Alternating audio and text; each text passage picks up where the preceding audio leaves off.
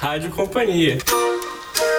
Bem-vindo à Rádio Companhia, o podcast do grupo Companhia das Letras. Aqui é Fábio Errara e esse é o 64 programa e hoje vamos falar de George Orwell. Estamos aqui com Marina Pastori. Olá, Fábio, tudo bem? Bruna Brito. Oi, pessoal, tudo bem? tudo bem, Duda? E José Barrichello, nosso editor de som. Opa, estamos aqui do lado de cá. A gente vai falar de Eric Arthur Blair. Quem? Acho que você conhece ele com outro nome. Você já deve ter lido na descrição do podcast, a gente vai falar de George Orwell. Yes. Vamos começar aqui. Alguém lembra qual foi a primeira leitura? Quando vocês leram George Orwell? Eu acho que para mim eu tinha uns 14, 15 anos e aí eu tive uma fase de ler distopias. Aí eu li Admirável Mundo Novo, li 1984 e fui tipo, uau, nossa, foi, foi muito incrível. Assim. Quer dizer, aquela adolescente bem animada, né? Aquela adolescente que começava meio que se envolver com questões políticas e se engajar nas coisas, e aí fui atrás desse tipo de, de literatura. Mas eu fiquei muito surpresa quando eu fui reler agora para o podcast. E, enfim, não lembrava absolutamente nada do 1984 e fiquei surpresa tudo de novo com o quanto ele é atual. Nossa, eu não vou precisar nem falar nada, porque a Marina basicamente contou a minha história. Me lembro de ler nos ônibus, no ônibus, indo para entrevistas de emprego na época da faculdade também, e numa fase de distopias. E ler esse livro e ficar todo arrepiado, com raiva, e na entrevista xingar. Você foi na entrevista? Eu, eu chegava e não queria os empregos, sabe? Sai pra fora, grande irmão! Meio que isso. E nunca mais voltou ao normal depois também. É. E de novo, depois que eu reli, realmente é incrível, né? Como tá atual. E você, Duda?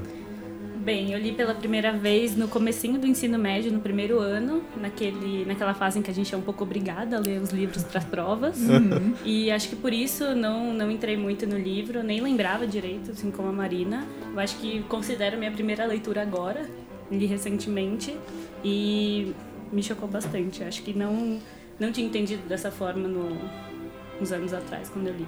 Qual que você leu recentemente? Eu li os dois recentemente, mas o que eu tinha lido era o Revolução dos Bichos. Eu li quando. Eu não sei, acho que eu já contei, não, não lembro mais. Que, assim, em casa não tinha uma biblioteca muito extensa, meus pais não são muito leitores. Mas eu lia que tinha lá. Então eram livros do, do que tinha dos meus irmãos, tinha enciclopédia, sei lá. Uh, e desde é, Sidney Sheldon, até tinha assim um nome, Revolução dos Bichos, que era uma ediçãozinha pequenininha e tinha umas ilustrações. Eu falei, nossa, que bonitinho. eu, eu era, sei lá, acho que era primário, assim. Uhum. Mas eu li que eu falei assim, nossa, que história bonitinha, sabe? Ah, porquinhos tal. E tipo. Animais falantes só depois de muito tempo que, né, você vai entender, tipo, ah, claro que é sobre isso que eles estão falando. Uhum. E aí ler agora é completo, você fala assim, nossa, é completamente diferente, né? É, em 1984, tipo, foi difícil ler de novo agora. Eu acho que quanto mais velho você fica, talvez você fica mais sensível às Pô, coisas. Você começa a entender de onde vem também, né? E você começa a perceber e tudo. A coisa da. Tipo, acho que quando o moleque é uma coisa meio, sabe, é, o Laranja Mecânica que você fica meio, ah, tipo, primeira vez que eu vi, quando era moleque também, tipo, ah, ok, então, né? É, Agora, é, peraí, vez... você viu a primeira vez e falou ok, sério? não, não é ok, eu vou dizer. Mas é que da primeira vez o que te prende é a história, né? É. E depois que você começa a fazer essas relações com o que você vive. E do tipo, se, como que eu passaria por aquela sensação? Acho que essa coisa de vocês ter empatia pelo personagem que acho diferente, sabe?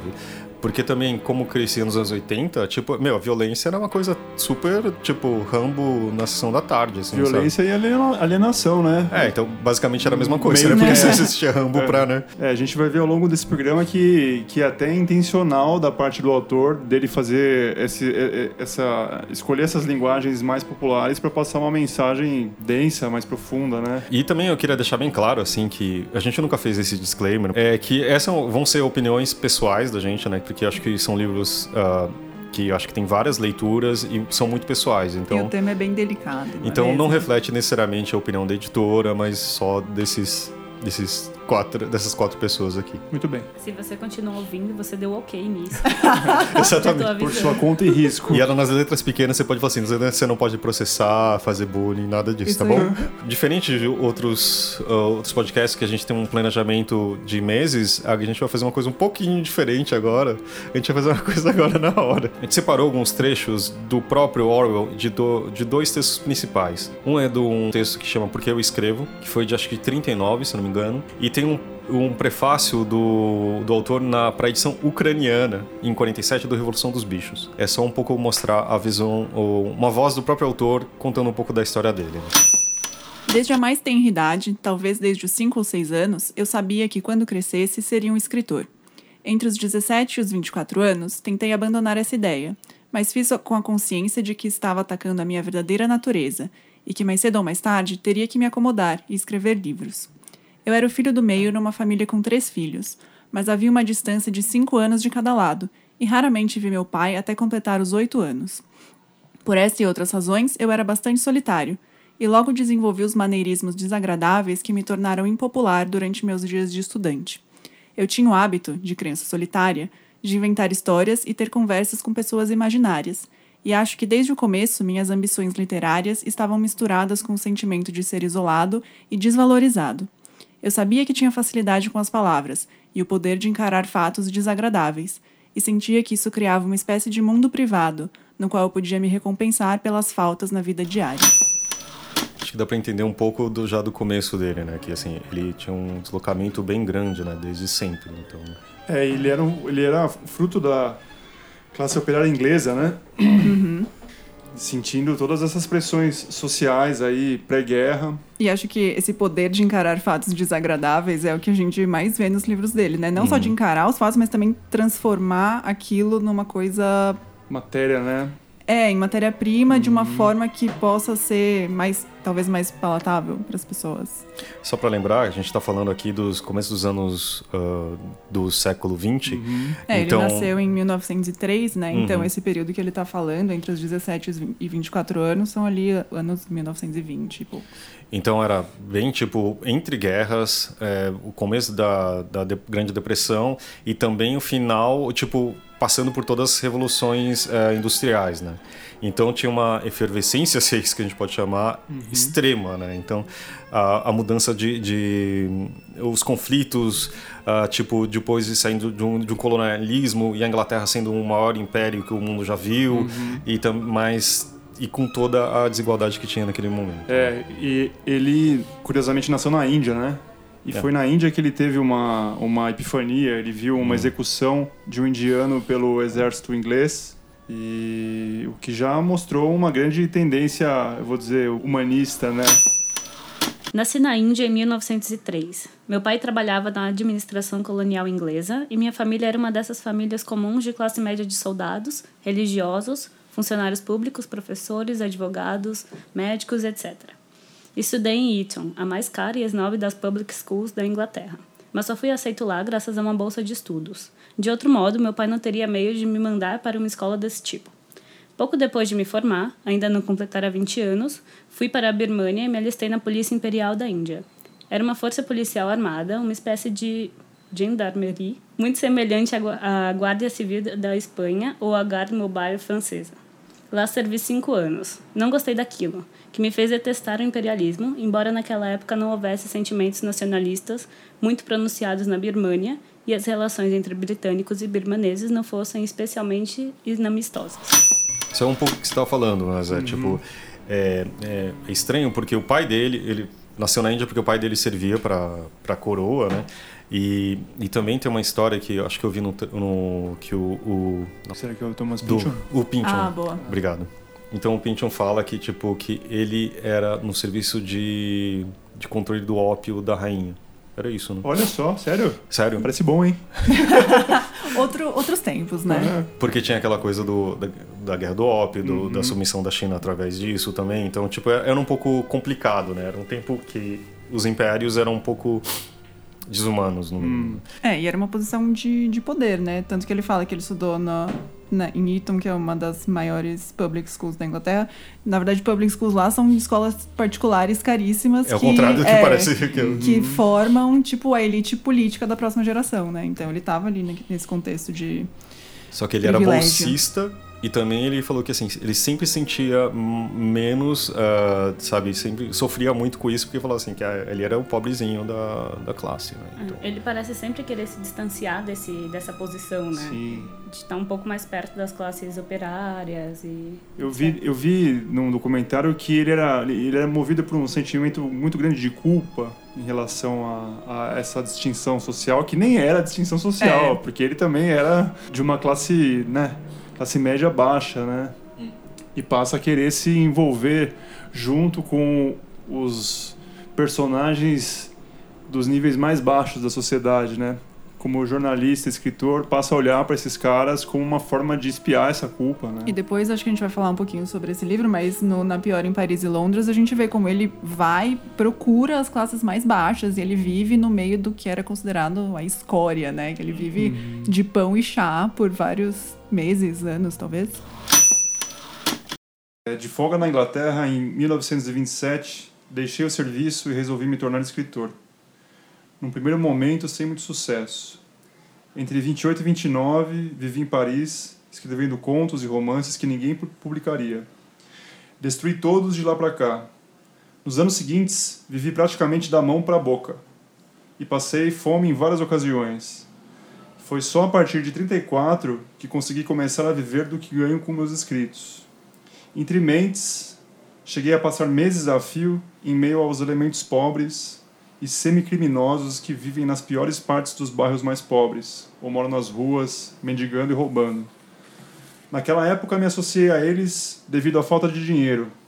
Mais tarde, porém, seu modo de vida me interessou muito pelo que representava. Eu vou ler um trecho do Na Pior, em Paris e Londres. Você vai à quitanda com um franco para gastar num quilo de batatas. Mas uma das moedas que completam o franco é belga, e o quitandeiro a recusa. Você escapole... Escapole, desculpa. Você escapole da loja e não pode mais voltar lá. Você se perdeu e foi dar num bairro respeitável, e vê um amigo próspero que se aproxima. Para evitá-lo, você se esconde no café mais próximo. Lá dentro precisa comer alguma coisa Comprar. Lá dentro precisa comprar alguma coisa, então gasta seus últimos 50 cêntimos num copo de café com uma mosca morta dentro. Seria possível multiplicar esses desastres a centenas. Fazem parte do processo de andar duro. Você descobre o que é sentir fome. Com pão e margarina no estômago, sai e olha as vitrines. Por toda parte, a comida te insultando em pilhas imensas, perdulárias. Leitões inteiros, cestas de pães quentes, grandes blocos amarelos de manteiga, fieiras de salsichas, montanhas de batatas, vastos queijos gruyère do tamanho de rebolos. Diante de tanta comida, uma lamurienta autocomiseração invade. Você planeja pegar um pão, sair correndo e engoli-lo antes que o alcancem. E só não o faz por pura covardia ele se coloca nas situações, né? É aberto a viver a situação, mas ele em si não pertence a, a, a esses lugares. Então tem um pouco um assombro, assim, na, na, na, na, na forma como ele narra, sabe? Para mim, ele tá lá, eu não sei se ele é tipo o repórter Gonzo que a gente conhece como hoje, que fala assim: ah, eu vou lá, tal, me vestir de, de mendigo uhum. e vou viver essa situação. Para mim dá uma impressão que assim, tipo, ele se ferrou porque nessa época ele não tinha grana mesmo. Ele desistiu da, de ser guarda imperial e falou: ah, vou voltar para pra Inglaterra, depois vou ver o que acontece em Paris. É. E fica sem grana. E é porque... é bem impressionante esse livro, porque quando ele fala que ele vivia da mão pra boca, é tipo, literalmente, ele tinha o dinheiro para dormir naquele lugar, naquele, naquela noite e para comprar o um pedaço de pão daquele dia. No dia seguinte, não sabia. Às vezes tinha que ir pra, pra igreja, onde davam comida de graça, ou ir procurar algum lugar onde ficar, dormir na rua, enfim. Que é um cotidiano de muitos, né? Sim. Eu acho que fazia parte do, do, do, da experiência que ele estava se, se propondo. É, isso, que, isso que eu não sei. Que eu não sei se ele se propunha ou ele simplesmente viveu, né? Uhum. Porque nisso ele escrevia muito e ele falou assim: eu vou virar escritor. Só que ao mesmo tempo ele podia voltar para a vida que ele tinha antes, para a família, talvez uhum. para a mãe, é, pra etc. tudo aquilo que ele estava já questionando. E... Exato, só que tipo ele se ferrou mesmo, ele passou fome, só que não, não, só para mim não parece que assim, ah, vou passar fome para ver como é e vou escrever ah, é, melhor. Acho que nunca é assim. Pelo, pelo jeito, não parecia uma opção voltar, né? Porque voltar significa compactuar com coisas que Exato, ele não acreditava. É. Isso de trabalhar na guarda e toda essa, essa violência do imperialismo inglês. esse livro, quando ele saiu, ele, ele provocou uma reação na crítica adversa, pelo que eu li. Eles acharam assim, ah, um livro nojento, mas necessário. Foi como... Ah. É. Tanto que ele foi. Ele deixou de ser Eric e nesse livro ele virou George Orwell. George era o nome do rei da Inglaterra, né? E Orwell é um rio em inglês. Nesse, Então, nesse- no, no- na pior em Paris e Londres, ele mudou o nome já? É, é porque foi o primeiro livro publicado dele. Então tinha vários trechos que ele não se sentia tão confortável, né? E aí não é que ele tinha tanto a perder assim, afinal né, a família também não era super conhecida, mas ele também pensa se se der certo eu continuo com esse nome. Se É. não, entendeu? Ah, mas olha só que curioso, né? Já ele tava pretendendo preservar o nome dele, da família. É, tem, já vi gente falando que ah, preservar a família e tal, porque ele fala de tipo de prostituição, assim, sabe? Lembrando que anos 30, final dos anos 30, se não me engano, né? Então era uma coisa um pouco mais delicada. E vem cá, esse livro tem sucesso? Ele, ele tem, tem. Como é que repercute, você sabe? Eu acho que ele teve um relativo sucesso. Não é que ele começa a viver disso, mas ele o Caminho de Wigampier, que é o próximo livro, foi uma encomenda de um editor que public, tinha publicado a primeira vez o Nampior. É, ele diz que só a partir de 34 ele começou a viver de fato do que ele ganhava escrevendo, né? Então acho que nesse primeiro momento era ainda. Não um hobby, né? Mas. Correria. É, porque ele, tipo, depois disso, assim, ele foi professor de inglês na França, sabe? Tipo, ele tem- se virou. Acho que uma época ele virou ah, radialista mais pra frente da BBC, etc. Minha cama ficava no lado direito, perto da porta. Havia outra cama na transversal, muito apertada contra a minha. Tinha que ficar nessa posição para que a porta pudesse abrir. De modo que eu precisava dormir com as pernas dobradas. Se tentasse esticá-las, acabava chutando as costas do ocupante da outra cama. Era um homem idoso chamado Sr. Riley, uma espécie de mecânico que trabalhava em cima, isto é, no escritório de uma mina de carvão, não no poço. Por sorte, ele ia trabalhar às 5 da manhã, de modo que depois que ele saía, eu podia esticar as pernas e dormir decentemente por umas duas horas. Na cama do lado oposto, havia um mineiro escocês que tinha sofrido um acidente na mina. Ficou preso no chão por uma pedra enorme que caiu em cima dele, e demorou umas duas horas até que os outros consegui- conseguissem tirá-la de lá. Assim, tinha recebido 500 libras de indenização. Era um homem alto, bonitão, de seus 40 anos, de cabelo grisalho e bigode aparado, mais parecendo um sargento do que um mineiro, e costumava ficar deitado até tarde fumando seu cachimbo. Esse livro também é, é bem chocante porque ele vai até lá, vive como os mineiros e ou desempregados também, lembrando que era né, já na Grande Depressão. E, tipo, é muito cruel, assim. É- Isso mostra onde ele dormia, que era, tipo, é, uma é, pousada. É tipo... Uma um- hospedaria. Uma hospedaria. Tem uma descrição anterior que também era uma, um açougue de tripas, que ingleses talvez gostem. E essa descrição acho que dá pra perceber quantas pessoas estavam ali Pois é, né? E aí toda a questão também social de ter é, esses caras no fundo da terra, né? Se matando para trabalhar, correndo o risco de, de, de morrer lá dentro, enquanto que a elite lá inglesa tava desfrutando. Então sempre tem, por um lado, através dessas narrações, que eu acho que tem até um quê de. Seria um jornalismo literário, assim? Será? Sim, ele pode ser considerado um dos precursores. Aham. É, mas sempre com uma forte crítica social, né? Acho que isso é uma, uma tônica no trabalho dele, né? Esse livro causou muito problema assim para o editor, porque assim, ele encomendou, só que ele recebeu duas metades do livro. Uma que era a descrição, né, de como era essa vida, e segunda, tipo, era um, um ensaio entre aspas falando sobre o socialismo na Inglaterra, entendeu?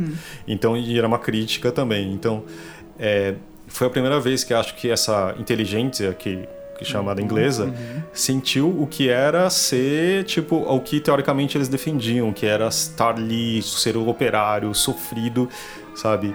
Então, assim, ele chegou a falar assim, ah, mas será que a gente não pode publicar só a primeira metade? Assim, achei uma coisa, assim, meio complicada. Isso que você falou do jornalismo literário lembra bastante aquela grande reportagem do Gay Talese no Família Anonimato, que ele vai trabalhar junto com, com os trabalhadores da ponte É. e tal. Da Ponte de São Francisco, bastante. né? Isso, Aham. isso. Lembra bastante. É. Acho que tem relação, sim. É tanto que esse livro, ah, os dois, acho que esses livros foram lançados, na, primeiro aqui na companhia, na coleção Jornalismo Literário. né? Até 1930 eu não me considerava totalmente socialista. Na verdade, nunca tive opiniões politicamente cla- políticas claramente definidas. Tornei-me próprio socialista mais por desgosto com a maneira como os setores mais pobres dos trabalhadores industriais eram oprimidos e negligenciados do que devido a qualquer admiração teórica por uma sociedade planificada. Casei-me em 1936. Praticamente na mesma semana irrompeu a Guerra Civil Espanhola. Tanto minha mulher como eu quisemos ir para a Espanha e lutar pelo governo espanhol e ficamos prontos em seis meses, o tempo que levei para acabar o livro que estava escrevendo. Na Espanha, passei qua quase seis meses na frente de Aragão até que, em Huesca, o disparo de um franco-atirador fascista atravessou minha garganta. Você imagina ao desprendimento. Desprendimento ou uma paixão pela, É, pela os dois, né? liberdade, Barra os dois. É, Acabou de casar, ah, vamos ali pra guerra? Eu tenho uma ideia de Lua de Mel aqui, que vai ser bem emocionante. De qualquer forma, ele foi para a Espanha por motivações né, políticas, para viver junto dos espanhóis que formaram uma frente libertária civil né, diante da ditadura de Franco, que devia ser muito estimulante, né? Vamos combinar, imagina só, a gente se junta e fala: não, não, não, não tem fascismo, vamos defender as nossas casas nós mesmos, né? Essa aqui é do lado do outro lado do rio, do, do canal, né? Você não tem, é, não é tão próximo assim. Só que lembra que a Guerra Civil Espanhola foi a primeira guerra teoricamente moderna, né? Tipo, que foi um, um, um pouco do que é um laboratório do que foi a, a Segunda Guerra Mundial. Então, imagina isso e por algum motivo ele existia uma grande frente socialista, né? Que era meio controlada pela União Soviética. Só que ele foi parar em uma parte trotskista. Que no final, com o avanço da, dessa guerra, eh, essa frente ganhou algumas partes. Sim. Ele disse que ele viveu em Barcelona como se fosse o comunismo em plenitude. Sim. Que não existia classes, era uma coisa incrível. Que só aconteceu na Espanha, isso, na real, né? É, nunca aconteceu, na verdade, é, por um determinado Por um tempo. tempinho, é. É. E aí, só que em algum momento, o, os O socialistas. exército russo, né? O exército russo foi lá e, a- foi atrás dos trotskistas, É. que estava acontecendo isso lá também na União Soviética. É, então, depois da, da guerra ganha, entre aspas, quando os comunistas já tinham ti- tomado controle de certas partes ali da Espanha, aí que começaram essas perseguições, e ele diz, inclusive, essas caçadas humanas ocorriam na Espanha ao mesmo tempo que os grandes expurgos na União Soviética, e eram uma espécie de complemento a eles. Quer dizer, foi vítima dos fascistas, depois foi vítima dos próprios comunistas, né? Tem uma outra frase dele aqui que é muito incrível. Vivenciar tudo isso foi uma lição valiosa. Ensinou-me como é fácil para a propaganda totalitária controlar a opinião de pessoas educadas em países democráticos. Olha só, né? Já começa a bater no presente essa história aí, né, minha É, gente? dizer, qualquer semelhança é só coincidência. Mas é, eu acho, eu acho que deve ter sido uma tremenda dece- decepção também, né? Ver que seria a, a esperança sendo estilhaçada, né? Assim, É, e de certa forma parece que ele viveu um pouco disso que ele narra depois, né? Esse medo do, do ataque que vem do mesmo, do mesmo lado que você, essa toda, toda essa violência política. Então aí também já é, dá pra perceber que ele tava olhando os mecanismos de controle, né? A gente vai ver no, no, no 84 que acho que as alegorias aparecem de uma forma muito mais claras, né? Como que faz pra você manter sob controle um povo sem que ele perceba que ele está sendo controlado, né? Uhum, sem sim. que ele perceba que ele está tendo a sua liberdade é, cerceada e, e ainda assim ele aparentemente está feliz, né? Eu acho legal também falar que ele começou a escrever A Revolução dos Bichos quando ele volta, né? Desse episódio na Espanha.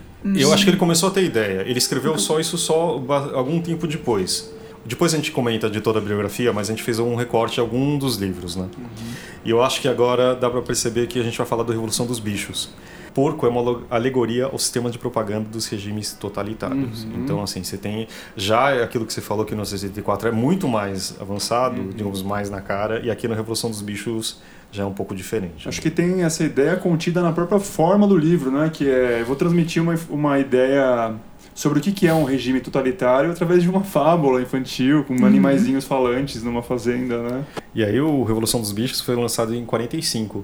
Mas você sabia que ele foi proibido na União Soviética e nos Estados Unidos? Ué, por que será?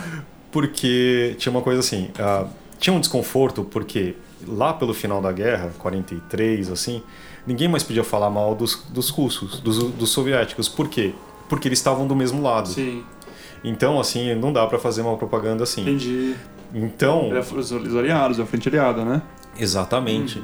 Então ele foi proibido durante muito tempo. Ele foi difícil de ser publicado também na Inglaterra, mas depois virou um sucesso. Só que ao mesmo tempo, ambos os lados também usam ele pra, tipo, ele é meio propagandista do seu, entendeu?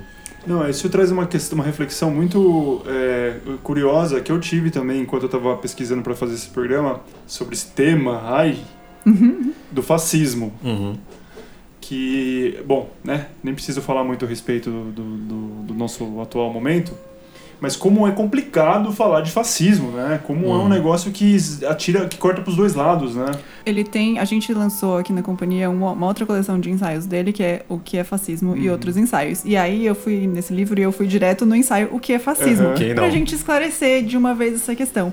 E ele fala justamente isso, que não, não dá pra ter uma, uma definição, porque todo mundo em algum momento é chamado de fascista. Sim. Os conservadores, os socialistas, a imprensa, os comunistas, os trotskistas. Se você não é chamado de fascista, no mínimo você é chamado de simpatizante do fascismo. Então, todo mundo tende a aplicar esse termo a aqueles que que estão do outro lado. Sim. Então, nem naquele momento já existia um- uma definição precisa de fascismo. Vou ler aqui só um trechinho. O nacionalismo é sempre considerado inerentemente fascista, mas entende-se que isso é aplicável apenas a movimentos nacionais desaprovados por quem os está avaliando. O nacionalismo árabe, o nacionalismo polonês, o nacionalismo finlandês, o Partido do Congresso Indiano, a Liga Muçulmana, o sionismo e o IRA são todos descritos como fascistas, mas não pelas mesmas pessoas.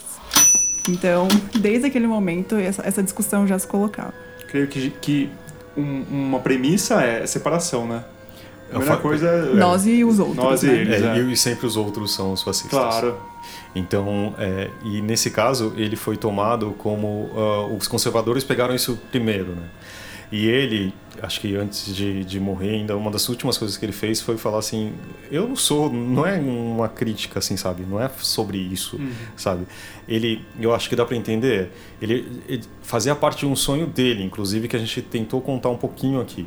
Sabe? Que o mundo tivesse um mundo sem classes e coisas do tipo. Livre, né? Homens livres, né? E aí, só que ao mesmo tempo, destruíram o sonho dele, assim. E é, acho que é mais duro ainda se ouvir alguém que teoricamente está do seu lado, entre aspas, e fazer essa crítica, né? E acho que a Evolução dos Bichos, que é. Acho que. Eu espero. Eu imagino que todo mundo conheça, mas essa história, tipo, de uma fazenda que tem o, o, o fazendeiro. Que ele é muito bêbado, que des- desencanada Devasso. já. É, entendeu? Que, que é um pouco parecido com o último czar que a, que a Rússia teve. Então, assim, e aí aparecem um, sonho, um porco mais velho tem um sonho, né? Porco profético, ele tem um sonho profético, né? Ele Exatamente. fala, eu vi aqui um caminho para nós bichinhos. Exatamente. Que ele fala que. eu- aí eu posso, vou ler um trechinho aqui do livro. Com alguma dificuldade, pois não é fácil para um porco equilibrar-se numa escada de mão, Bola de Neve subiu e começou a trabalhar, enquanto Garganta, alguns degraus, abaixo, segurava a lata de tinta. Os mandamentos foram escritos na parede, alcatroada em grandes letras brancas, que podiam ser lidas a muitos metros de distância. Eram os seguintes: Os sete mandamentos. Qualquer coisa que ande sobre duas pernas é inimigo. 2. O que andar sobre quatro pernas ou tiver asas é amigo. 3. Nenhum animal usará roupa. 4. Nenhum animal dormirá em cama. 5. Nenhum animal beberá álcool. 6. Nenhum animal matará outro animal. 7. Todos os animais são iguais. Isso já é um pouquinho depois desse sonho e tal, que ele tem esse sonho, morre um- depois de ter inventado uma canção, né? Um- Um, um tema para essa, esse movimento, e depois de um tempo ele morre. Eles, ele- Mas a mensagem do, do porco profético continua. Sobrevive. E não é Sobre. spoiler, porque isso acontece bem no começo do livro, Sim, gente. Tudo Pode bem. ter spoiler de, de 1945. Eu acho, que já, eu acho que já dá, né?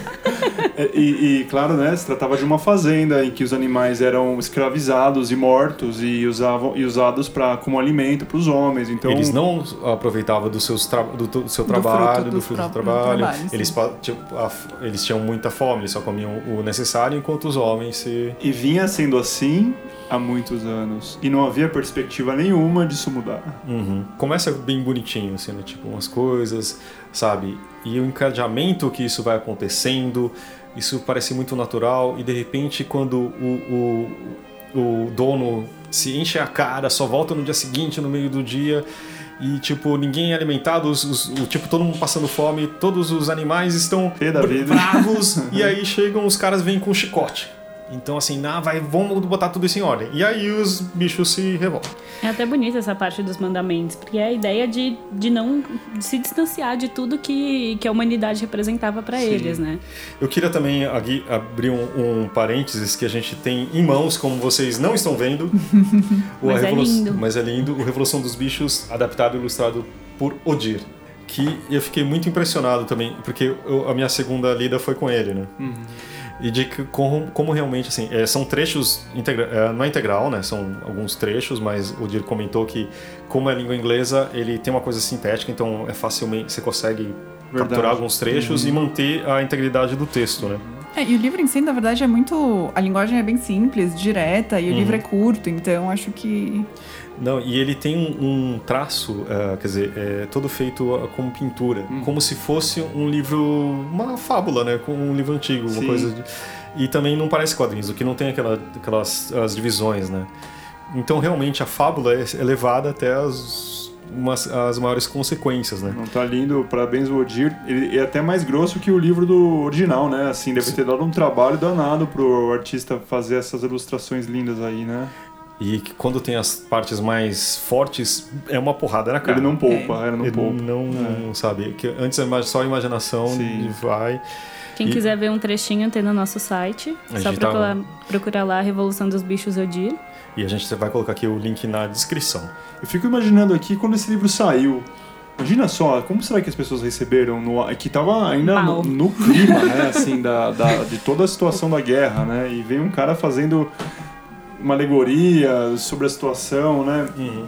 Você tem alguma informação disso? Que eu saiba, foi um sucesso. Foi o primeiro sucesso comercial do Orwell, né? Ele, ele, você viu alguns livros, assim, ele não era super. Pelo menos não foi tão lançado assim, mas esse livro realmente foi algo muito importante.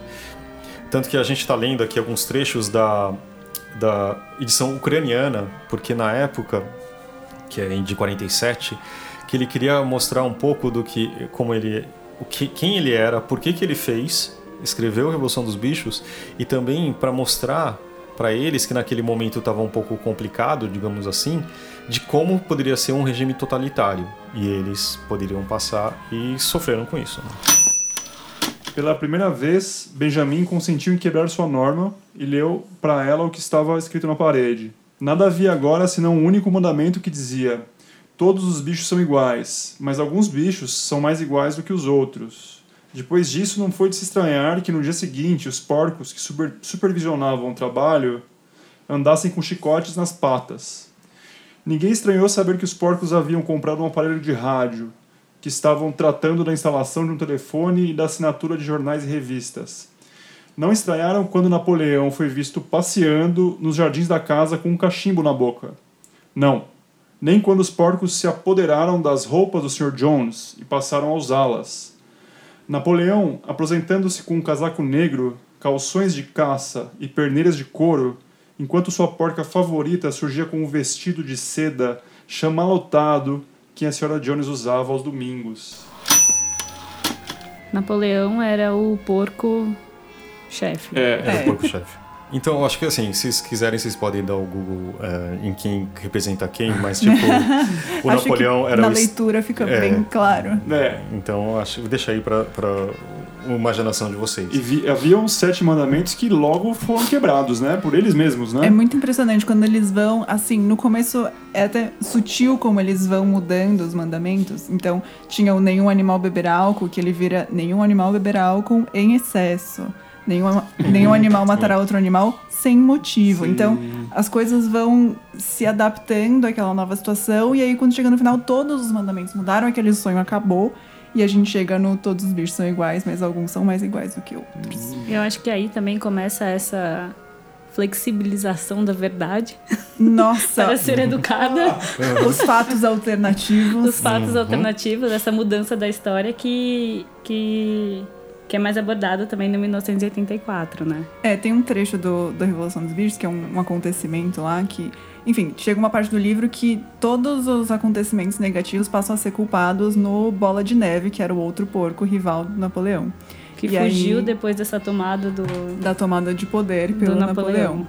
E aí tem um, um, trecho em que some uma chave e aí imediatamente ah, a culpa é do bola de neve. Depois, mesmo que os animais encontram a chave perdida embaixo de um saco de farinha, eles continuavam a acreditar que quem tinha roubado era o bola de neve. Quer dizer, mesmo tendo provas, aquela notícia falsa que foi divulgada no começo continuava sendo verdadeira. Aquela Opa, não lembra algo? É, não parece tão impossível essa situação, não é mesmo? É, lembrando que aqui é uma fábula para contar a, a Revolução Russa, né? É. E também a tomada da União Soviética. É, quer dizer, 100 anos atrás, né? Eu, acho, eu achei legal que no pós-fácil, é, ele escreveu um pós-fácil para a edição ucraniana, e essa edição ucraniana ele distribuiu para refugiados da, da Segunda Guerra. Ele queria que essa mensagem fosse acessível e queria que as pessoas que de alguma forma passaram por isso que ele estava escrevendo lessem, e ele fala que as pessoas se identificavam muito. Ele fez até umas edições mais baratas e tipo do próprio bolso e etc. Demais, é isso. Eu achei incrível esse como desde o começo ele quer se aproximar dessa, dessa camada da população claro, e claro. É não fica só nas palavras, né? Ele quer ser lido, ele, ele faz o possível para isso. Também é um alento, né? Eu acho para a classe mais oprimida receber pelo menos com um pouco de humor a situação, né? O que acho que foi duro nessa época que a gente estava se preparando esse podcast, os livros não trazem muita esperança. Não, não, pelo contrário. Ele tem, se espera assim, acho que a gente está acostumado com livros que tenham redenção, etc. E eu acho que não é o caso. Né? O final do Revolução dos Bichos é muito impactante. Não, aí não vai dar spoiler não, o final não vale, gente. Tá bom. a emoção do final não é muito boa, acho que é só isso que a gente pode dizer. Porque eu, pelo menos, durante a leitura, ficava pensando, tá, mas se a gente viver uma situação como essa, como que a gente sai disso? E a se mensagem a gente viver uma sim, situação como essa. Sim. Por acaso, assim, se acontecer no futuro. Não, é porque você pensa, A gente ah, lê. Qual é a alternativa? Como a gente se volta contra isso? E aí a mensagem é que não tem. Assim, o final não é animador. É, porque você pensa, ah, vai ter uma outra, vai ter uma reação, pessoas como a gente que pensam como nós, vamos, vai, vamos mudar isso. Afinal, já teve uma revolução, já teve uma derrubada, os homens já saíram, já de tudo que ruim já foi. E agora, então vamos tentar isso de novo, não é? Cri, cri, cri, cri, cri. 1984. É, vamos lá. Que também poderia. Você sabe que ele foi escrito em 1948. Tcharam! Olha só, rapaz. E acho que todo mundo conhece um pouco da história, que é uma distopia que se passa em 1984, que o Wilson Zimet, que é um escritor, ele trabalha no Ministério da Verdade, e o trabalho dele é reescrever a história, e a serviço do partido. Toda vez que o grande irmão faz um, um pronunciamento e fala uma. faz um, um antecipo, um fato, vê o futuro, Grande Irmão era, era. Quem era o Grande Irmão? Era meio que a personificação do partido, né? Porque uhum. o partido é quem controla tudo na Oceânia, que é um dos três grandes continentes nesse contexto. Uhum. E aí. A Terra estava dividida em Oceânia e mais dois grupos, né? Oceânia, Isso. Eurásia e Lestásia. Uhum. Tem um dos trechos do livro que o Winston Smith mostra um pouco dessa confusão mental por qual ele passava diariamente no, no Ministério da Verdade. O partido dizia que a Oceânia jamais fora aliada da Eurásia. Ele, Winston Smith, sabia que a Oceânia fora aliada da Eurásia não mais, não mais de quatro anos antes. Mas em que local existia esse conhecimento? Apenas em sua própria consciência que, de todo modo, em breve seria aniquilada. E se todos os outros aceitassem a mentira imposta pelo partido, se todos os registros contassem a mesma história, a mentira tornava-se história e virava verdade. Quem controla o passado controla o futuro. Quem controla o presente controla o passado, rezava o lema do partido. E com tudo isso, o passado, mesmo com sua natureza alterável, jamais fora alterado. Tudo que fosse verdade agora fora verdade desde sempre, a vida toda. Muito simples. O indivíduo só precisava obter uma série interminável de vitórias sobre a própria memória.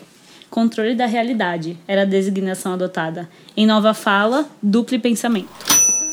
Esse livro tem muitos aspectos que são muito interessantes. Tem um lado que, assim, eu, eu, é, eu tenho um lado né, que tem o coração e, tipo, tem um romance ali rolando, assim, sabe? De ele acreditar, de, de encontrar isso. Acho que é uma das histórias principais. Encontrar né? o quê? O amor, hein? sabe? Que é uma coisa que era proibida também. Que nem existia, né? É. Que as pessoas não, não procuravam porque, enfim, não era uma coisa. A, apesar do Ministério do Amor. Que era responsável por tortura. Tortura. Mas é, é, o duplo pensamento, né? O Ministério da Verdade cuidava das mentiras e o Ministério do Amor cuidava de torturar as pessoas. Duplo pensamento significa a capacidade de abrigar simultaneamente na cabeça duas crenças contraditórias e acreditar em ambas. O intelectual do partido sabe que, em direção, suas memórias precisam ser alteradas. Em consequência, sabe que está manipulando a realidade. Mas, graças ao exercício do duplo pensamento, ele também se convence de que a realidade não está sendo violada. O Ministério da Verdade é composto por, sei lá, centenas de pessoas que justamente pegam os registros que diziam outra coisa e alteram de forma a refletir o pensamento presente do partido. E todas as pessoas não se revoltam, apesar de elas estarem fazendo aquela fraude. Como? Duplo pensamento. Porque tem também a outra grande das, das frases: é, guerra é paz, liberdade é escravidão, ignorância é força. A gente não pode esquecer dentre outras coisas que foram preconizadas nesse livro, a hipervigilância e a teletela, né? Que A tava- teletela. Vamos falar sobre teletela? Vamos! Que antes falavam que era a televisão, né? Só Mas que é uma televisão são- de duas vias. Exatamente. Você é escutado, né? Você é escutado, então. a- Opa, um celular? Opa! Ui, Buca Gate? É com Boca Gate, exatamente. Isso é de um outro podcast aí que a gente gosta bastante. Corta isso. Não, isso é verdade. Porque tem, tem especulações que falam que se você falar, se a gente falar alguma coisa assim so- sobre cumbuca, isso teoricamente aparece em nossas redes sociais. Kombuka? É, é um Ah, exemplo. cara, a minha, meu celular amanhã vai estar cheio de cumbuca. Cheio de potinho. É, Mas, por exemplo, se você tá procurando é, viagem, ano novo, praia. E aí pode ser que comecem a aparecer Magicamente, né? magicamente Nossa, alguns sempre- anúncios de Fernando de. Noronha. Mas assim, se você tá procurando é uma coisa, mas você falar sobre isso e aí Isso, você isso. olhar o seu celular e tá lá, aí é Um assustador. papo aqui. Aí é a teletela. Então, teoricamente, ah, o, nenhuma da- dos sistemas operacionais admite que, que aconteça isso. Mas, te- Ah, magicamente. é, ah. então, magicamente isso acontece. Mas tem. E aqui, e aqui estamos nós felizes, né? Tá vendo só? Falando desse livro de ficção. É, ficção, rindo. Então, isso é uma das coisas que, assim, é, ele sempre fala, o Big Brother, né, tipo, que falaram que aí deu, surgiu, surgiu esse programa maravilhoso que a gente tem todo ano, no começo do ano, tô ansioso pro novo. e aí, então, mas assim, essa vigilância também, é, ninguém parece reclamar porque, ao mesmo tempo, por exemplo, Londres é a cidade que tem mais tem câmeras, só que falam que é por isso que é uma das mais seguras. Só que, né, não- a gente não sabe exatamente o qu- quanto isso pode ser usado, sabe? Não, isso mas pode o ser... partido tá fazendo isso pelo seu bem.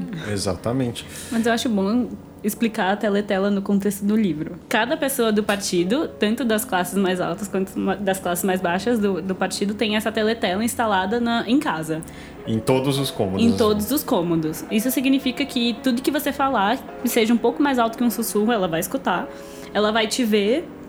Ela vai passar o dia inteiro cantando músicas do partido e Colocando- Uhum. e colocando discursos oficiais, você não pode desligar.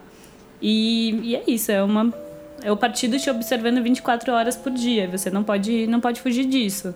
É, e o que eu acho curioso é que tem três classes, né, nesse mundo de 1984. Tem o núcleo do partido, tem a classe baixa, vamos dizer, do partido, que também tem a teletela, e tem os proletas, que não tem teletela porque não precisa, porque eles são... Estão domesticados, né? É, Eles não teriam força pra mudar nenhuma estrutura. Não, e nem interesse. Eles são, são pobres, vivem na miséria e Só estão que- fora do, do- da esfera do partido. Só que o Winston fala que, que eles são os pro- proletas são os únicos livres, né? Também ele tem uma certa inveja de- nesse ponto, né? O Estado fornece tudo, né? Tipo a comida que ele mo- Tudo claramente. que você precisa, ele sabe. É. Exato.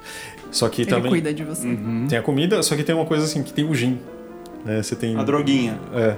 E, e tem- ah, não, tem cerveja também, né? Proletas. Proletas Ah, têm os- os cerveja. proletas têm cerveja. É, e os- Eu me lembro, tem o no, gin. no Admirável Mundo Novo, que eu acho que você leu na- nessa fase de distopia, né? Uhum. Tinha o Soma, que era uma droga mesmo que você É. tomava pra, pra, pra, enfim... É que acho que o comparativo é que o que o Huxley, né? É, Ele tem. Ele joga por um outro lado que é das drogas e, e tudo é um mundo artificialmente feliz. Sim. No Orwell é tipo uma porrada na sua Chicote cara. no lombo. Mas é, são formas de, assim, tipo, a informação é uma das coisas, né? Tipo, ou, ou desinformação. Tem uma parte que é muito interessante que ele fala assim, uma das- ele recebe um pedido que ah, a ração semanal de chocolate baixou de 30 para 25 gramas. E aí tudo bem, aí ele faz o trabalho dele e aí um, um vizinho dele fala assim, putz, eu ouvi falar que tem uma notícia ótima, que o- a ração de chocolate vai aumentar para 25. E aí, tipo, depois, logo em seguida, aparece nas propagandas que tudo. Ah, as rações de chocolate aumentaram para 25 e todo mundo aplaude. É, e, e ele não lembrava que ele ganhava 35 antes? Aí tá o duplo pensamento. Uhum. Tem um, um trecho, inclusive, que o Orwell fala que ortodoxia significa não pensar, não ter necessidade de pensar. Ortodoxia é inconsciência. Então, se você é um membro ortodoxo do partido, um membro certinho que não vai pro Ministério do Amor, na sua cabeça você até tem informação de que antes era 30, mas você acredita que aumentou para 25, porque Tá é isso que você ótimo. deve acreditar. É. Porque uma das coisas também que o Estado faz, o partido faz para acho que para conseguir isso é também assim, existe um inimigo externo a ser vencido. Você sempre tem um o, a guerra, eles sempre vão vivem em um estado de guerra. Então todo mundo tem que estar juntos contra o inimigo em comum, Ameaça. a ameaça. Que no caso também tem o Goldstein, é isso? É, que é o, É o dissidente. É do o dissidente. partido. Então, assim, você tem um, um, um- um avatar do inimigo interno, que é o Goldstein, e tem um inimigo externo que todos têm que se unir para derrubar ele. Então, assim, essas duas coisas também, esse estado de guerra, eu acho que tipo, todo mundo tem que ser, digamos, entre aspas, patriótico, ele não fala isso, mas é a visão, contra esse, essa, esse mal que está aí, que era que antes era o nosso amigo, virou inimigo, mas ninguém sabe, entendeu? É, um medo permanente que legitima esse controle do grande irmão. Impressionante, né? Sem palavras, na verdade, pra dizer como. E os dois minutos de ódio, hein? Nossa. A nova fala é outras coisas que ele comenta também, que a, a ideia é que em vários anos se- as palavras se tornem. Tinha, tem um vocabulário muito mais curto. A revolução estará completa quando a linguagem for perfeita. Que também, quer dizer, assim, é só o jeito que o partido quer que você entenda e você fale. Se você quiser pensar em outra coisa, você não vai nem ter a linguagem pra pensar ou expressar alguma coisa que esteja fora do, da verdade do partido. E esse pensamento já é um crime pensamento. Que pra eles já significava o crime em si. Eu tô arrepiado, eu tô quase chorando aqui, gente. É, não- não- é um livro que, assim, prende, mas ao mesmo tempo você não consegue avançar tão assim, tipo, É indigesto. não, não page turner, assim, sabe? Apesar de ter Eu acho que lá no meio do livro tem uma, uma esperança quando o Winston consegue. Ele encontra a Julia e aí eles têm ali uma, uma ideia de que a confraria, que era esse, essa organização contra o partido, né, liderada pelo Goldstein, que ela pode existir, eles podem lutar contra aquilo e tem a esperança nos proletas, né? Uma das, das imagens mais fortes do livro é aquela da da proleta que canta no quintal debaixo da janela do Winston. E, e aí, depois que isso é destruído, é meio. Nossa. Para dominar os proletas, eles publicam livros autoescritos, né? Não, não, sei, não lembro exatamente a palavra, mas também é como se algoritmos escrevessem pornografia, se não me engano, que para você, que assim, os proletas podem inclusive ter sexo, né? Tipo, e os e os, e os trabalhadores não, né? Eles, a ideia é que não exista mais orgasmo, só para reprodução e não exista mais orgasmo. né? Ele estava escrevendo, na verdade, sobre o que estava acontecendo em 48 que era assim o, o partido de esquerda da Inglaterra, que é o Labour Party, que ele estava no poder. E o, o ministro da informação chamava-se B, B. Então era BB, entendeu? Então aí Big Brother. E aí também tudo era assim que ele via que nesse caso part, esse partido tava que é inclusive acho que no livro é partido socialista inglês, não é isso? ProSoc. É, tem o socialismo em inglês, que é o Socing, né? É isso, isso. que E é o aí, sistema. Então, é, ele estava falando daquele momento que o partido estava tomando é, coisas é, autoritárias e ele já tinha visto isso acontecer no mundo que ah, na Itália, na Alemanha, na União Soviética já tinha acontecido e ele tinha medo que isso acontecesse também naquele lugar. Por isso que ele fala aquela coisa da, do- da democracia, mesmo em, em regimes democráticos, o fascismo pode vencer, pode prevalecer. Como é fácil convencer, a propaganda convencer pessoas educadas, né? Exatamente. Então, assim, e e também outra coisa, ele era, são, eram os últimos anos da vida dele. Ele teve ah, tuberculose a vida toda. Putz, isso é- eu também fiquei espantado, eu não lembrava disso na biografia, mas ele, ele escreveu a Revolução dos Bichos, logo em seguida escreveu 84 e morreu. Morreu super jovem, né? 46 Seis anos. seis anos. Essa entrevista que eu vi, ele fala: Ah, as coisas que eu mais gosto é chá indiano, cerveja inglesa e tabaco forte, né? Ele fumava muito. Ele não era do tipo que escutava médicos, né? Eu creio. Não, e assim, ao mesmo tempo, ele tinha uma, um filho adotado com três anos na época que ele morreu. Então, assim, tipo, que era um pouco da esperança, só que ele imaginava que. Tem gente que fala que o Winston é o filho dele, né? A personificação, e quando em 1984 o filho teria essa idade. Hum. Então, hum. só que é, é um Nossa, pouco. Você, você estudou mesmo hoje, cara. e, pô, mas é engraçado porque assim. É, é... Leu pôs fácil. Nossa. Bem mais fácil do que você achava. É, obrigado. Não, não foi só pôs fácil. mas enfim. Que, assim, eu imaginando, eu tenho, eu, tipo, eu tenho um filho de dois anos e pouco e eu tenho 45 anos. Então, assim, é, é, um pouco estranho você também, assim, jogar no seu filho na cara, tipo, eu não sei se eu contaria uma fábula ou, tipo, você contaria uma distopia, entendeu? Ou é um aviso realmente qual é mais eficaz. Mas, assim, também ao mesmo tempo, eu acho que eu sabia, o Orwell sabia que ele estava morrendo, né? Hum. Tanto que acho que ele fez só a segunda prova do livro, ele não conseguiu acompanhar ele, ele, tanto, assim, ele morreu, na verdade, em 50, acho que. É, 50. Então, um pouquinho depois que ele foi lançado. Ele também falava que os políticos ingleses, eles começavam a usar isso.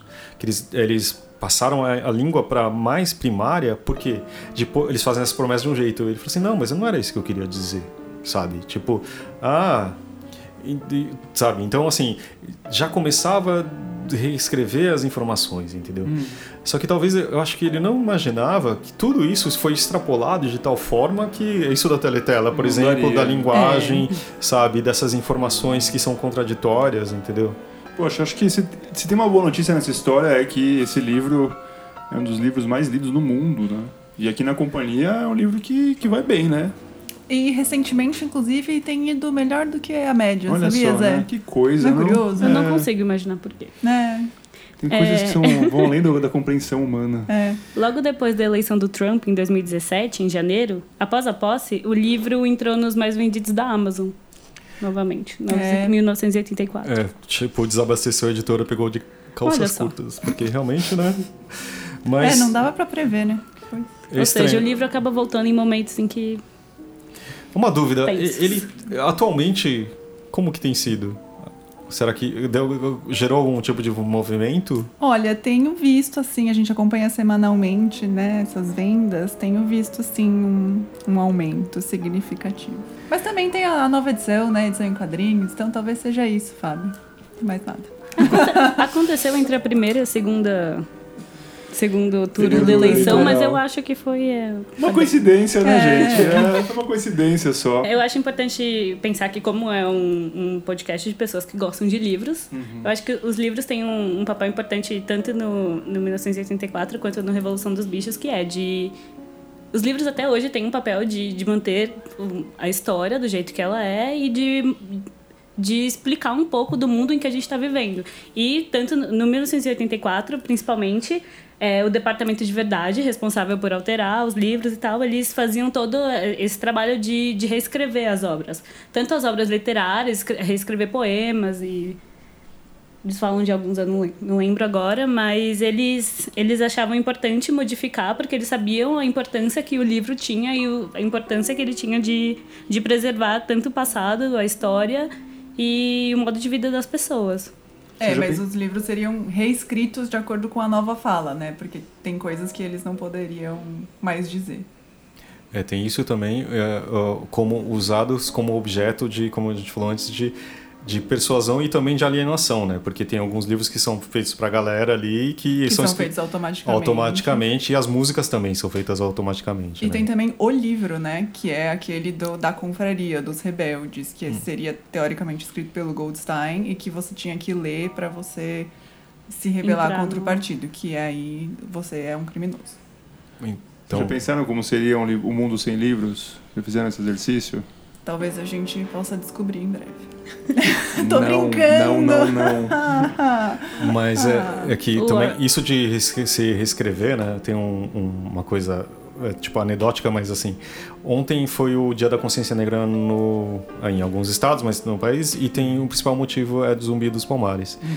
Existe, eu tava é, existe há pouco tempo uma invenção do século XXI é que o zumbi era senhor de escravos sabe? Isso tem tomado uma força muito grande. De acordo com algumas pesquisas mostrando que isso surgiu em alguns livros que que estavam contra as políticas uh, positivas raciais, entendeu? Uhum. Então que tipo, então começaram um outro movimento em livros também para responder a uma história que tá aí desde sempre, entendeu? Então, assim, respondendo a isso, ah, não, mas como que você pode falar, defender isso, sabe? Então, isso eu acho que é um exemplo que, de como isso pode acontecer, o poder dos livros e o, o saber, o Orwell sabia disso, né? Inclusive, É, como ele mesmo falou, quem controla o passado controla o futuro, né? e quem controla o presente controla o passado. É isso? Eu acho interessante ler, ler esse livro com, com essa visão de como é importante a gente, a gente manter a, a, a história. E, e, nesse sentido que você falou de, de continuar contando a história e principalmente a história da, dos negros e etc., tem um Twitter muito legal, quem tiver interessado, chama Savage Fiction, é do Ale Santos, e ele escreve histórias não contadas de, de negros no Brasil e... Mas é de quem não tem a voz, né? Tipo, É, de não, quem exato. não quem, de quem não controla o discurso, né? Isso, ele começou Narrativa. fazendo umas threads no, no Twitter falando sobre, sobre essas histórias desconhecidas e agora ele faz umas, umas reportagens bem legais na Vice, na super interessante. Dei uma olhadinha. E é um momento em que as instituições vão sofrendo abalos, né? E, e você, você mesmo passa a questionar né, certas veracidades. Então, confie na sua memória, minha gente. É, tem até um, um outro ensaio desse livro que é Fascismo, que eu estava lendo hoje, em que o Orwell fala de, da reescrita da história, né? Ele diz que até algum tempo atrás, ele está escrevendo isso nos anos 40, é, a história parecia fatos. Então, não tinha como você negar que Henrique VIII teve X esposas, por exemplo. Uhum. E naquele momento, a história estava sendo escrita, parecia para ele, de forma muito mais parcial. Então, se você pegasse um relato nazista de quantos foram mortos na guerra e um relato inglês, você teria dois, duas histórias completamente diferentes. Então, essa, a parcialidade da história estava parecendo para ele muito mais aguda naquele momento, nos anos 40. Então, Talvez tratar como ponto de vista seja uma maneira, né? De, é, E não como uma verdade absoluta, né? Tipo, É que não existe a verdade absoluta. não existe, né? Claro, claro. ponto A de gente vista, sempre né? escuta a história do vencedor e tal. Vencedor, como diz o Fábio, em muitas aspas, né? Uhum. Diria mais pra assassino. Ups. Pau! que maneira de terminar esse episódio. Ah, gente, desculpa, não tinha como. E eu acho que é isso. A gente tem pediu também para alguns ouvintes mandarem algumas umas, ah, umas falas sobre como que eh, eles veem o Orwell. E eu acho que a gente pode ouvir aqui. Tem bastante gente aí com bastante opinião. Olá, meu nome é Bruno Fonseca, sou editor do proibidoler.com. Não cheguei a ler 1984 ainda, mas li recentemente A Revolução dos Bichos. E acredito que essa obra se torna tão atual, mesmo tendo sido escrita em 1945, pelo simples fato de que os governantes ainda chegam no poder mais focado nos seus interesses e no poder pelo poder do que em olhar para a população e para o povo. O que torna as obras do George Orwell uma, uma espécie de literatura que mostra uma realidade, mas que na verdade está mostrando uma ficção distópica, é, talvez tenha a ver com o fato do, do, da leitura política que o George Orwell tem, tem da realidade, a maneira como ele via a, a sociedade daquele tempo. E é bem interessante você pegar uma obra do George Orwell e tentar é, sacar que a partir, a partir daquilo que está sendo dito tem uma leitura teórica muito, muito importante, assim, principalmente para a época.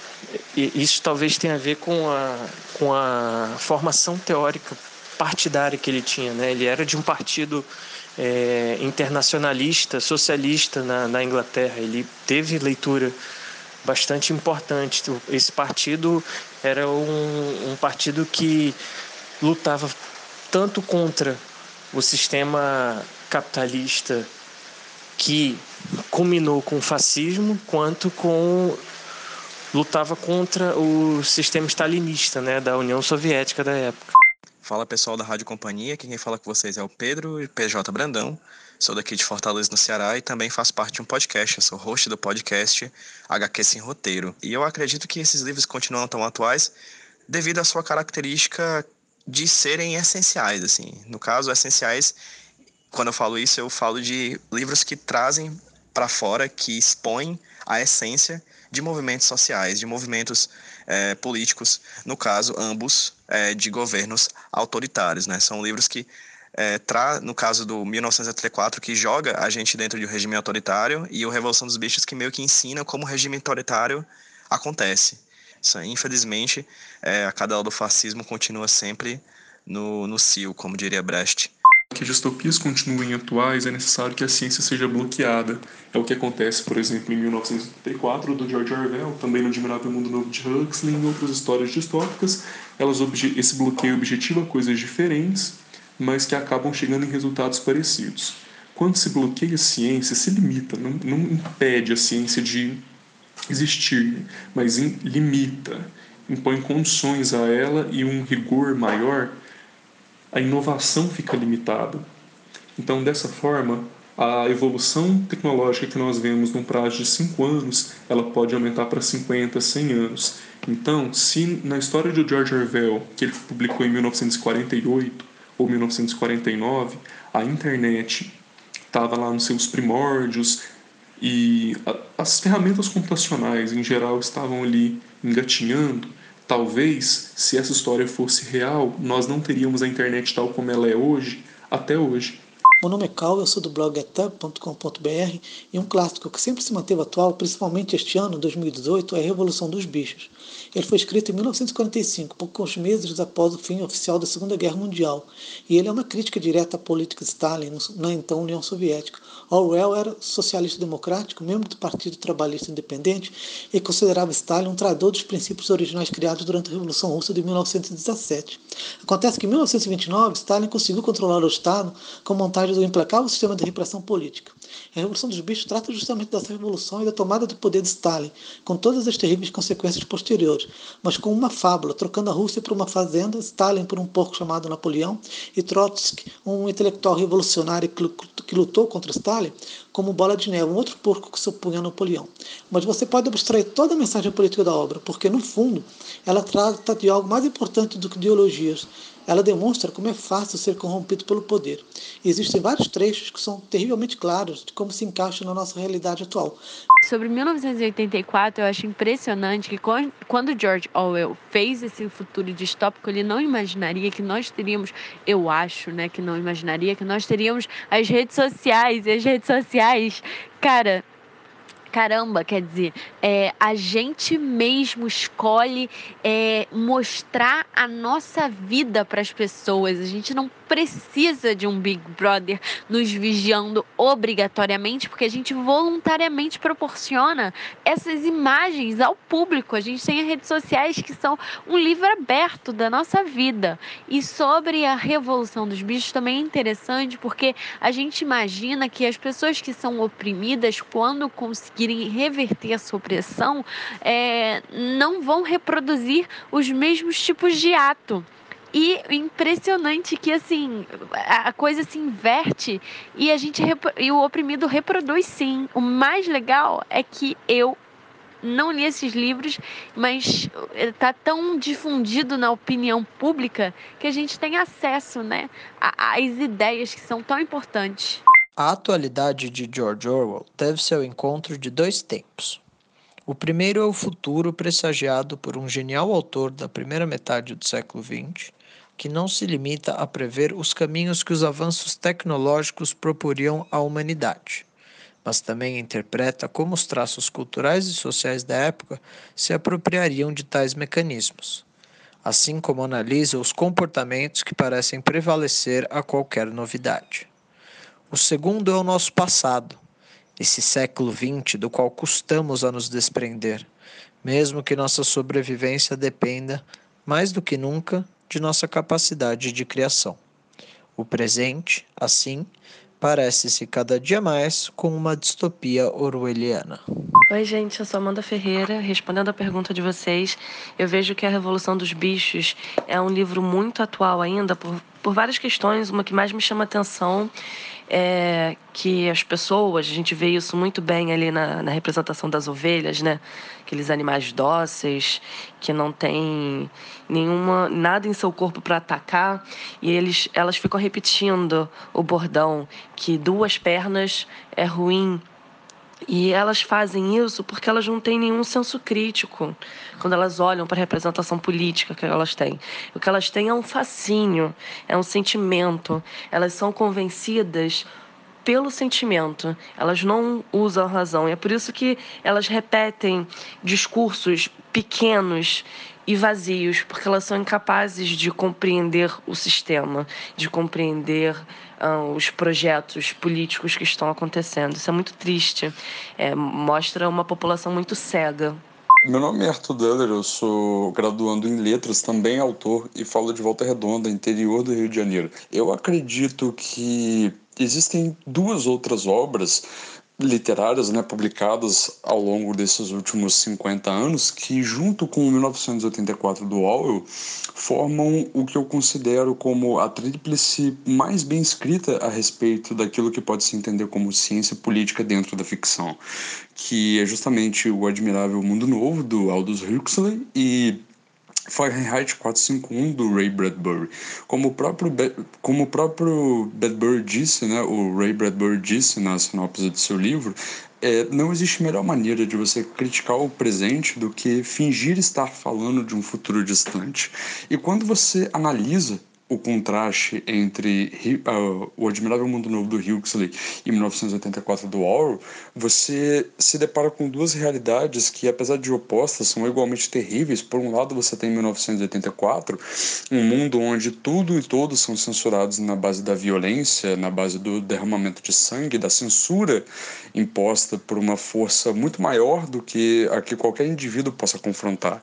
E do outro lado, você tem o livro do Huxley, onde a ignorância é o abismo das pessoas, onde as pessoas são seus próprios lobos e a falta de interesse, a falta de ceticismo e o fato de você se acostumar tanto a uma zona de conforto acaba cercando você, não simplesmente do mundo, mas de si mesmo.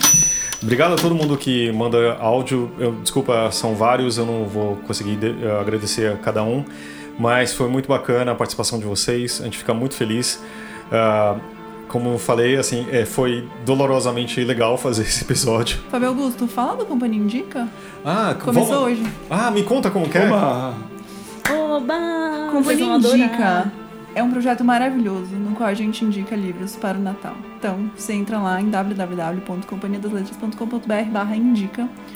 Conta pra gente um pouquinho sobre uma pessoa que você quer presentear e um dos funcionários da editora vai fazer uma indicação personalizada pra você. Eu queria pedir uma indicação, posso pedir isso agora? E ao vivo? Ao vivo? Claro, gente, quem sabe sabe, né? Porque, não, mas calma aí, só deixa eu... te ajudar, vamos mas lá. só um parênteses, assim, esse, e a gente vai ter um podcast especial, como a gente teve no passado, vamos ter aqui também de Companhia Indica, que a gente vai fazer então, indicações. então eu não vou fazer Não, mas vamos começar agora, pra ver como funciona. Que, pra quem você quer Eu dar queria indicar um livro. Não, você queria pedir uma indicação de um livro. Queria pedir uma indicação de um livro é, para dar de presente para minha mãe no Natal. Mãe, espero que você não esteja ouvindo esse podcast. E fala um pouco da sua mãe. É. Ah, Se ela gosta. Quais. Se ela tem séries que ela caramba, gosta? ela gostou, sabe do quê? Do tempo e o vento, sabe? Essas coisas. Uh, sei. É. Ah, tem uma boa. Acho Oba. que ela ia gostar muito dos Comanove. Ah, é? Não, mas conta Nossa. mais da sua mãe. Tá bom. Ah, ela é aquariana. Gente, a gente gosta muito quando chegam descrições assim, bem Detalhes. extensas. A gente gosta muito de conhecer as Ela é pessoas. sonhadora, ela é, ela é bem romântica, assim. Ela gosta de ficar lendo horas a fio os livros, quietinha. Ai, amei sua mãe. É dedicada, viu? Ai, eu adorei. É. aquela série do Zafon, lembra? Como Ah, chama? do Sombra do Tempo? É, Acho que é uma boa esse Zafon, acho que ia ser bacana, porque é- são quatro livros agora, né? é. Ah, por que que é bom? Porque tem. Mas isso- quatro, gente, assim não dá, tem que só, só um, Não, né? começa Mas você com- compra um e se ela gostar, você tem de presente já pra Dia das Mães, aniversário, tá. Natal. Ó, boa. Muito bom. Mas eu falei dos Comanov porque também é um, um livrão, assim, e conta a, toda a epopeia dessa família, que afinal a gente tá falando aí, né, dessa parte do mundo. Nossa, achei os dois muito interessantes. Acho que eu vou ler eu mesmo antes. Uhum. Obrigado, viu? Então é isso, gente. Companhia Indica. É assim que funciona, pessoal. Esse Tá bom? brainstorm Máximo. incrível. E aí você ou você receber um e-mail com a resposta, ou também pode participar. Vai cair aqui no nosso podcast, no antepenúltimo do ano. Nossa, já. Não acredito. É isso mesmo, daqui a Então pouco tá é aí. Natal. E com essa a gente termina. Qualquer coisa escreve pra gente no rádio arroba companhia das letras.com.br. Até falei .com.br, tudo errado. E é isso aí, semana sim, semana não, a gente se vê por aqui. Obrigado. Obrigado, audiência.